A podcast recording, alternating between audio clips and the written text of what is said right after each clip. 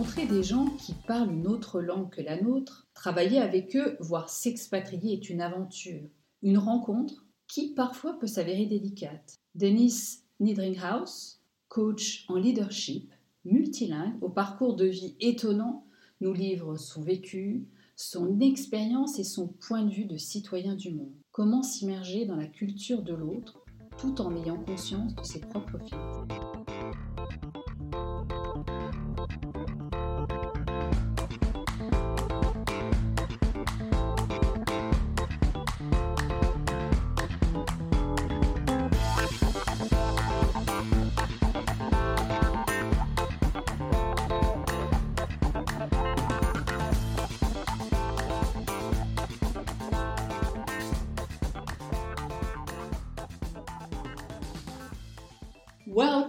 Dennis, to the ACAM podcast. Bonjour, Denis. Uh, nice to be here and thank you for inviting me. Je suis ravi d'être ici parmi vous.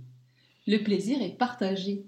Denis, avant toute chose, puisque nos auditeurs ne te connaissent pas forcément, ne te voient pas non plus, j'ai envie de te demander de nous raconter un petit peu ton histoire qui est particulière. Ok, ben, je suis de nationalité américaine, euh, mais aux États-Unis, mon surnom c'est French Dennis.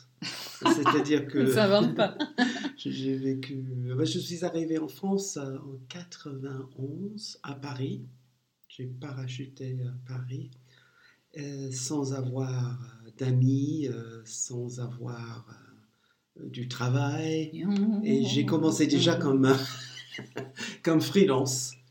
J'étais à l'époque professeur de- d'anglais, professeur de japonais, parce qu'avant d'arriver euh, en France en 91, j'ai passé 4 ans euh, à Osaka, au Japon. Wow. Ah, tu, nous- tu m'en avais caché des histoires, mais c'est un tiroir. Encore une langue à ton actif Exactement, j'ignorais que tu parlais en plus le japonais. あ少しだけですけれども、どう忘れてしまいました。 Alors là, il a dit.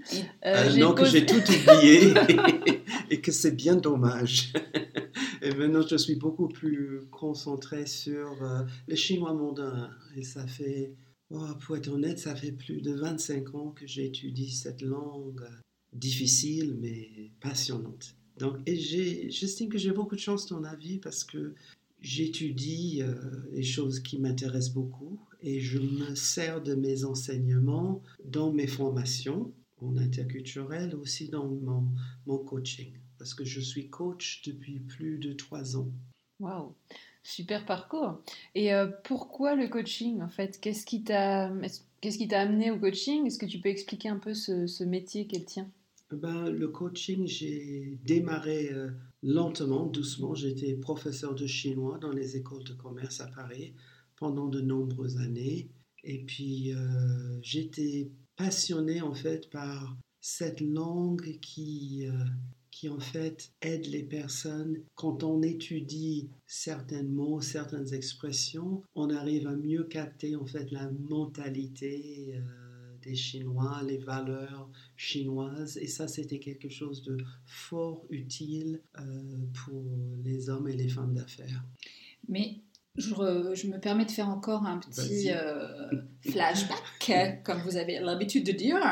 Tu parles du chinois. Comment ça t'est venu Et comment tu as décidé aussi un jour, parce que tu ne l'as pas dit avant, donc je le précise, Merci. de devenir Merci. français, toi, américain, que- devenir français, apprendre le chinois et parler le japonais. Alors, essaye de nous remettre. Euh, comment de l'ordre dans nos idées Non, c'est une bonne question parce que c'est assez curieux. Je suis né au milieu des États-Unis, à Saint-Louis, dans le Missouri. Effectivement, c'est le milieu. On avait euh, très peu de contact avec euh, des étrangers. Et n'empêche, j'étais toujours passionné par euh, les voyages, les langues étrangères. Parce que je ne voulais pas juste visiter un pays en tant que touriste. Je voulais vraiment connaître autre chose, avoir, euh, je sais pas, avoir des. J'ai toujours eu des correspondants. Donc, euh, quand Ah j'étais oui, c'est vrai, on avait ça quand on était jeune. Oui, des correspondants. correspondants. pen pals, comme on C'est disait. vrai, C'est vrai. Et ça nous permettait de, de, de voir un aspect de la vie quotidienne qu'on ne voit toujours pas avec les médias sociaux. C'est-à-dire qu'on n'a pas vraiment d'idée de la vie quotidienne de beaucoup de personnes. Et lorsqu'on faisait un voyage et on arrivait à communiquer, se faire comprendre avec les gens du, du coin, on avait l'impression de, de vivre autre chose que d'être euh, enfermé dans un hôtel ou dans un circuit touristique déjà euh, comment Préparé, préparé pour vous. J'avais envie de, de- de connaître le pays et fallait quand même un minimum de connaissance de la langue du pays pour, euh, pour en profiter. Et qu'est-ce qui a motivé vraiment cette- ce choix, en tout cas, de venir t'installer en France? Ah oui, c'est vrai que je suis un grand amoureux de la France. Je suis très, euh, très euh, francophile. C'était une façon de vivre, une qualité de, une qualité de, de- de vie que je ne connaissais pas aux États-Unis. Aux États-Unis, on, vit dans le confort, mais euh, je sais pas, c'est difficile d'expliquer pourquoi la France, surtout Paris, et surtout Paris dans les années 80, ça m'a tellement plu. Ah bah si, Paris dans les années 80, c'était On était plus jeunes, voilà. c'était, euh, c'était la grande La vie en découverte en rose. fait. oui. multicolore même dans les années 80.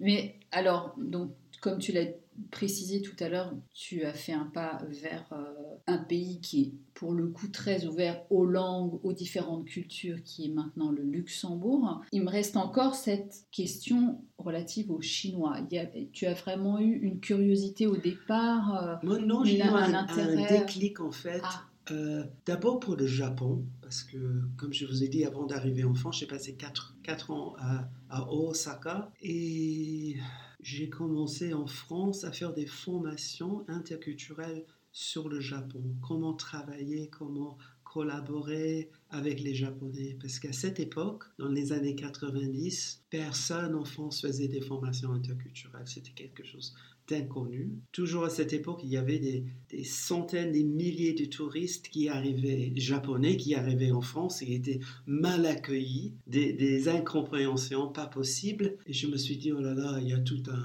travail à faire pour, euh, comment dirais-je, pour aider ces personnes. Là, je ne travaille pas actuellement avec des touristes, je travaille avec des expatriés et des personnes qui cherchent à mieux intégrer soit leur en- environnement professionnel ou avoir une vie quotidienne qui a du sens, d'avoir l'impression que oui, je comprends la France, je comprends les Français, les valeurs, euh, et euh, pour qu'ils en profitent en fait. Quand on part dans un pays étranger et si on reste enfermé dans son, son entreprise, dans- complètement obsédé, si on ne voit que son travail, ben c'est c'est pas la peine de se déplacer. en on passe à côté d'un grand pan de la, de la vie quotidienne et de, du- des autochtones en fait aussi, c'est ça Tout qui est à fait, tout à fait. Et euh, comment tu as euh, pu intégrer autant de connaissances chinoises? Parce que tu, tu maîtrises vraiment la langue avec euh, beaucoup, beaucoup de précision.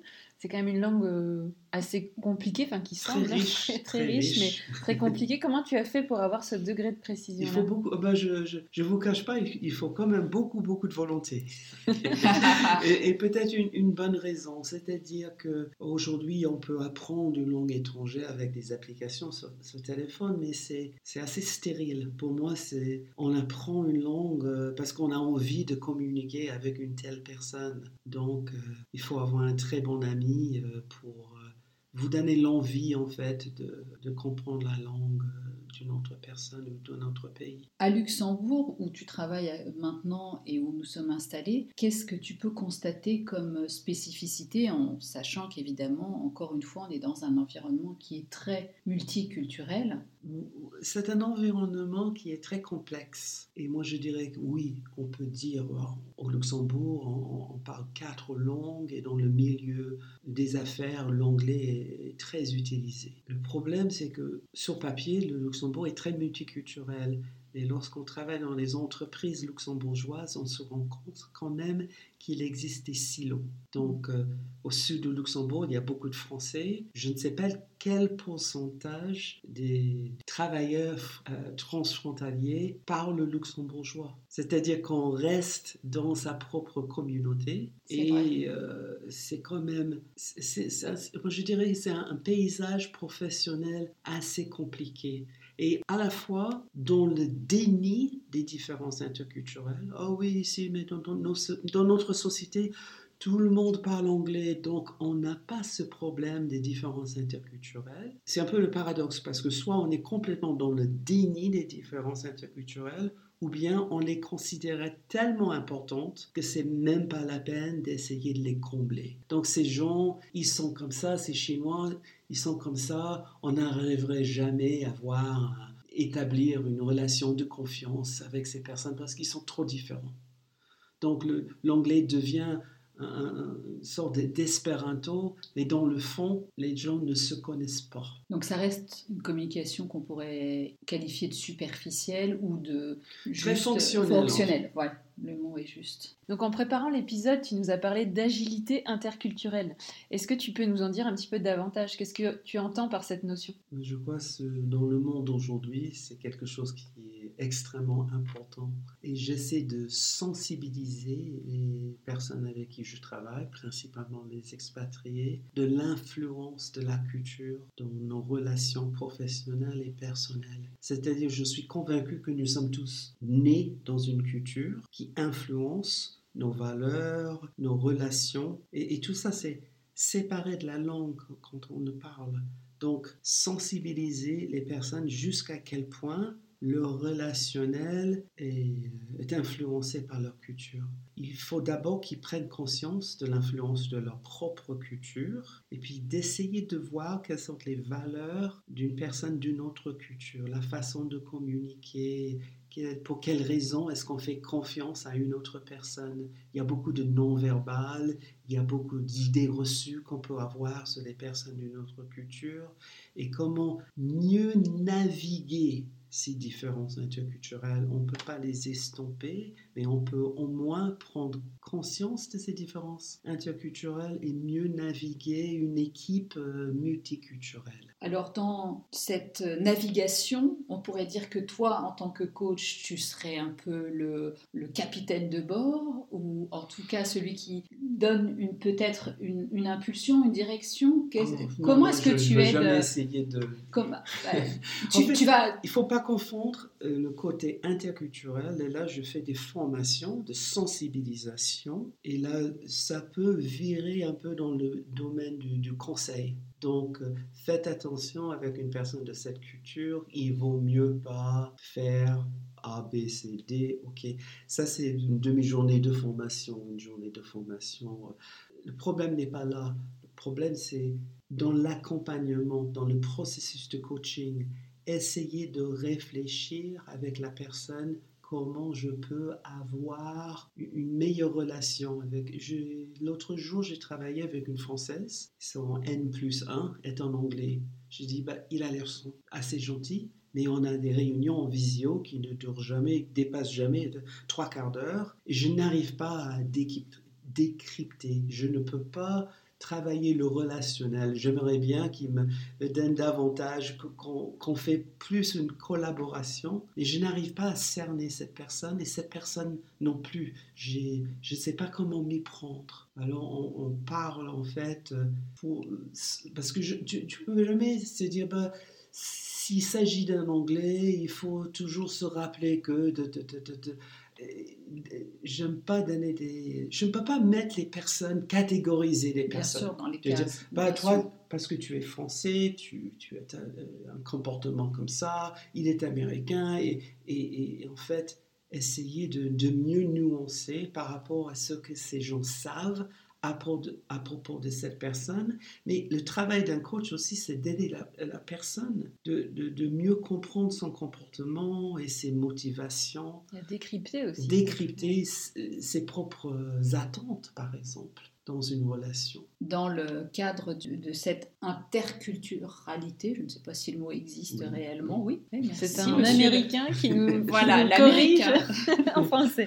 Mais disons, j'ai un regard assez... J'ai une optique sur la langue française qui est assez intéressante parce que quand on est baigné dans, dans sa propre langue, on ne se rend pas compte, euh, ah oui, ce mot, cette expression, c'est curieux. Et c'est plus que curieux, ça peut être révélateur. Ah oui, pourquoi on dit ça? Par exemple, lorsqu'on parle du management, euh, qu'est-ce qu'il y a comme vocabulaire? Euh, C'est du franglais, hein, mais franchement, du management, du leadership, du feedback. Euh, C'est vrai. Il y a des dizaines et des dizaines de mots et j'ai l'impression que même quand je m'exprime en français, j'utilise très facilement un lexique qui est très anglophone. anglophone.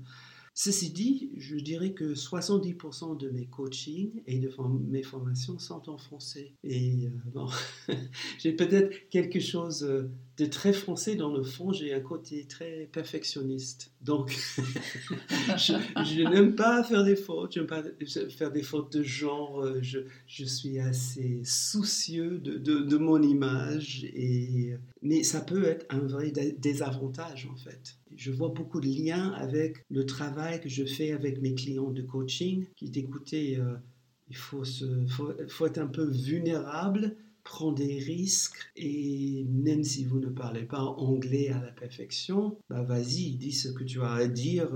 On, s'en fout de la tournure de la phrase du moment que tu arrives à te faire comprendre. Donc, euh, c'est ça le relationnel, c'est de dépasser en fait la langue pour établir un bon un bon rapport avec une bonne connexion. Mhm. Ce qui est intéressant quand même, c'est qu'on vit dans un monde où on se dit tous interconnectés, qu'on peut, en claquant des doigts maintenant, se mettre en lien avec quelqu'un qui est au Japon ou aux États-Unis ou euh, n'importe où dans le monde avec euh, ces plateformes, ces réseaux sociaux. Et finalement, tu es en train là maintenant de nous décrire la difficulté quand on a envie réellement d'entrer en contact avec quelqu'un d'une manière humaine de d'oser, de dépasser ses propres peurs, d'accueillir celles de l'autre. Sortir de ses propres peurs et sortir d'une sorte d'isolement. Parce qu'il faut dire la vérité, il y a énormément de personnes qui vivent dans un, isolement pas possible, hein, même dans un contexte professionnel,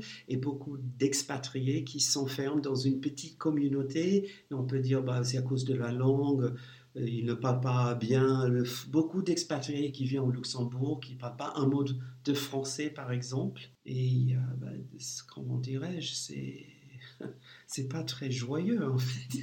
si on veut rester, je ne sais pas, six mois, un an, moi, moi je supporterais pas de ne pas apprendre la, langue euh, locale. On se coupe d'énormément de choses en fait, d'une vie euh, sociale, d'une vie culturelle. Enfin, même si au Luxembourg, il y a quand même l'anglais, on peut toujours s'en sortir plus qu'au fin fond de la France, par exemple.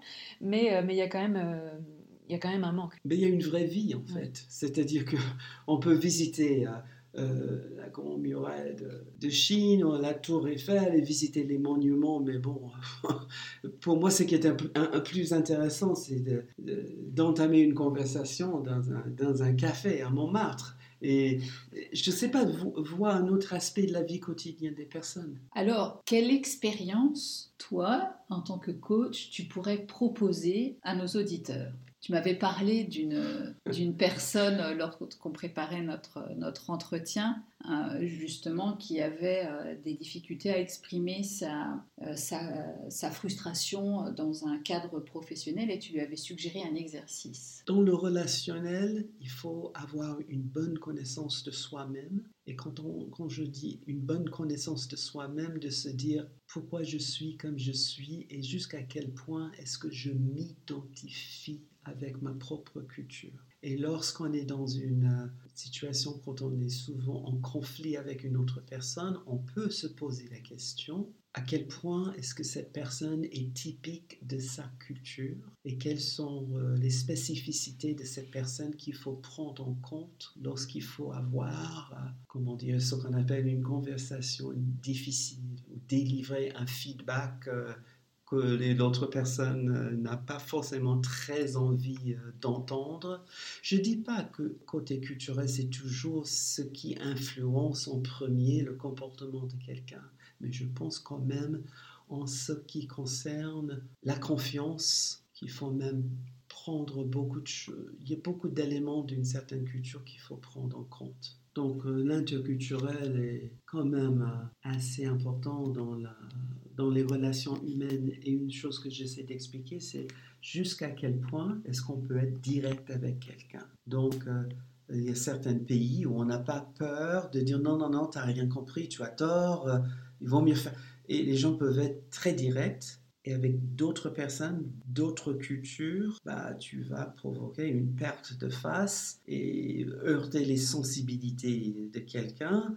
Et puis, euh, ça fait très, très difficile, en fait, de, continuer de travailler avec quelqu'un si tu ne prends pas en compte euh, bah, la personnalité. Jusqu'à quel point est-ce qu'on peut dire un Claire, tu es bien gentil, mais franchement, euh, de, message difficile. Donc, euh, je ne sais pas, je réfléchis. Attends, est-ce que je vais bien accueillir ou pas? De quelle nationalité es-tu, Denis En fait, ce qui est bien, c'est d'avoir cette agilité et se dire bon, je connais la personnalité de mon 1 plus 1 et je sais que c'est quelqu'un qui est très lunatique ou à quel moment je peux livrer ce message. Et peut-être la leçon de cette séance, c'est de savoir doser l'intensité d'un message qu'il faut quand même faire passer.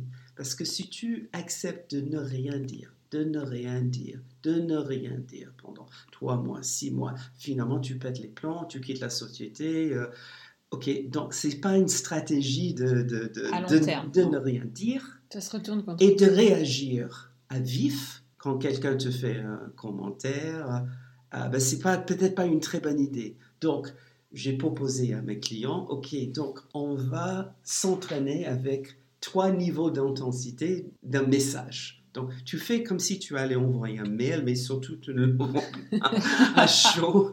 Tu dis des choses d'une façon très directe. Et la prochaine fois que tu fais un commentaire, et réfléchis, tu de bonne respiration et tu diminues l'intensité de ton message. Donc, si c'est la dernière fois. C'est ça, c'est ça, c'est niveau 8. Tu fais un niveau 6, un niveau 4, et tu, tu peux réfléchir. Ok, je ne vais pas laisser passer ça, et je ne veux pas rentrer dans un conflit direct avec la personne. Donc, je dose l'intensité de, de, mon message. Ça, c'est le genre de truc que tu peux préparer bien avec un coach. Ah, c'est intéressant parce que finalement, tu le disais euh, hors antenne, si je puis dire, c'est pas uniquement interculturel, mais quand même dans l'intensité ou l'acceptation d'une intensité va jouer probablement le filtre de la culture qu'on a ou qu'on n'a pas mm. euh, en fonction du pays où on vient. Et effectivement, ce qui est intéressant, euh, si on pouvait revenir juste un tout petit peu sur cette notion que tu as évoquée, que je trouve vraiment pertinente, c'est de se dire, et effectivement, il y aurait un danger à cataloguer les gens en se disant, euh, il, est, euh, il est japonais, donc il est comme ci, euh, elle est éthiopienne, donc elle est comme ça. tu parlais du fait de s'identifier ou non à sa culture, et on peut se rendre compte que certaines cultures, enfin, certains, certaines personnes de certains pays s'identifient peut-être plus que d'autres, mais même dans ceux qui s'identifient plus, on peut supposer qu'il y en a pour qui c'est moins important. Il y a certains expatriés qui quittent le pays parce qu'il y a plein d'Américains qui, n'apprécient pas la culture américaine. Excellent Donc, exemple. Ils partent vivre dans un autre pays pour, pour y échapper. Beaucoup, beaucoup, beaucoup d'Asiatiques aussi, beaucoup de Chinois qui, qui veulent avoir cette liberté et, et ne pas subir le poids euh, d'une culture. Ça, c'est une chose. J'avais une autre. Qu'est-ce qui est spécifique à la France, au, au Luxembourg, en, interculturalité, c'est-à-dire quels sont les défis que la grande majorité des, Asiatiques ou des Américains, lorsqu'ils arrivent pour travailler au Luxembourg, qu'est-ce qu'ils rencontrent comme problème relationnel? Il y a beaucoup de personnes, ils se disent, ah, ma société m'envoie en France, au Luxembourg, ça va être bien. La, France, beaucoup de congés payés, je vais avoir. L'Eldorado. L'Eldorado, c'est le rêve français. On parle souvent du rêve américain, mais ah, six mois de congés payés. Et ils ne se rendent pas compte qu'en fait, une des difficultés pour intégrer la France ou le Luxembourg, c'est la séparation entre la vie personnelle et la vie professionnelle. C'est-à-dire les gens peuvent être gentils, sympathiques, accueillants, avenants, mais jusqu'à un certain point. Parce qu'un luxembourgeois, par exemple, veut préserver sa vie privée. Donc je dis souvent à d'autres étrangers, ne vous attendez pas d'être invité très souvent chez un luxembourgeois. His home is his castle. Donc, tandis qu'aux États-Unis, les Américains, ils ont, ils ont beaucoup de défauts. Hein. Mais ils, ils, sont beaucoup plus, ils invitent beaucoup plus facilement euh, chez eux parce qu'ils n'ont pas ce besoin d'être euh, cadrés par une certaine formalité. Donc, si on est invité chez un Français, on sait qu'il y aura euh, l'apéritif qui est servi, un certain vin qui est... Il y a tout un protocole à suivre, tandis qu'aux États-Unis, oh, it's a potluck dinner, amenez quelque chose si vous en avez envie, on va... Et, les gens, ben, il y a du bien et pas bien dans tout ça. Mais je dis souvent, il y a beaucoup plus de formalité dans la culture européenne. Et si vous partez aux États-Unis, le manque de formation, on a besoin de, souvent de cette structure, en fait. C'est un peu déstabilisant. Je ne sais pas si ce que je dis a du sens pour vous. si, si, c'est très parlant. on s'imagine on s'imagine bien, et, pour l'avoir vécu. Ouais. Et puis ce cadre, nous, on en a plus ou moins besoin. Donc on, on comprend tellement ce que tu viens de dire, en fait. Ça parle beaucoup. Il y a beaucoup de Français qui disent oh, en anglais, vous n'avez pas ce problème de tutoiement, de vouvoiement, tout le monde se tutoie. Je dis Oui, c'est vrai, mais d'un autre côté, c'est parfois bien d'avoir le vouvoiement. Il y a des moments, des situations, je n'apprécie, je n'apprécie pas si, je ne connais pas quelqu'un qu'on me tutoie tout de suite ou quand j'étais prof dans une école de langue, je n'accepterai jamais qu'un étudiant me tutoie. Je veux cette distance. vraiment Un minimum de respect. Oui. Super. Alors que le vouvoiement tente à disparaître quand même aussi dans la culture. D'autant plus au Luxembourg, on, on le enfin, on oui, pas dans le 16e arrondissement de Paris. Hein. non, non, mais à Luxembourgville, beaucoup plus. Mais c'est dû certainement à la mixité aussi des gens qui sont là et au fait de s'adapter à tout le, tout le contexte euh, et les différentes cultures. mais c'est souvent un peu hypocrite parce que les Américains me Oh, just call me Bob. Mais en fin de compte. il, faut les appeler Robert. Euh, non, mais il y a quand même une hiérarchie et on sent quand même, on veut faire comme s'il n'y avait pas, on était quand tous égalitaires, mais dans le fond, dans une entreprise, il faut bien qu'une personne prenne des décisions. et, un peu de distance, mais je trouve que c'est nécessaire une hiérarchie s'impose. Mais en tout cas, merci pour, euh, pour tous ces partages, tes points de vue euh, passionnants sur euh, ces différents sujets. Merci beaucoup, Denis. C'était un plaisir de te rencontrer. Est-ce que tu, avant de nous quitter, est-ce qu'il y a quelque chose, un message que tu veux nous faire passer, une actualité que tu veux nous partager? Une nouvelle langue que tu es en train d'apprendre? Ben, créons, euh, créons une, nouvelle langue entre nous. Souvent dans une, séance de coaching, même si je vous ai dit que la majorité de mes clients sont francophones, je trouve avec chaque client, on établit ses propres termes et on arrive à se comprendre d'une manière à une autre, même si je massacre l'anglais ou mon client chez moi ne s'exprime pas très bien en anglais, ça a beaucoup moins d'importance, c'est de, s'ouvrir à soi-même et écouter ses propres, ses propres paroles. Et qu'est-ce que nous sommes en train de nous dire? Et d'où vient ça? Est-ce que ça vient de nos parents? Est-ce que ça vient de notre culture? Et est-ce que je veux vraiment incorporer ces croyances ces petites voix qu'on entend depuis très toujours dans ma vie personnelle? Donc, faire du coaching, c'est bien choisir ses mots. Sur ces bonnes paroles. oui, merci. Un grand merci, Denis. C'est vrai, chers auditeurs. À vous de bien choisir vos mots, vous l'aurez compris. C'est essentiel et c'est ce que nous essayons de faire aussi dans notre podcast. À très bientôt. À bientôt.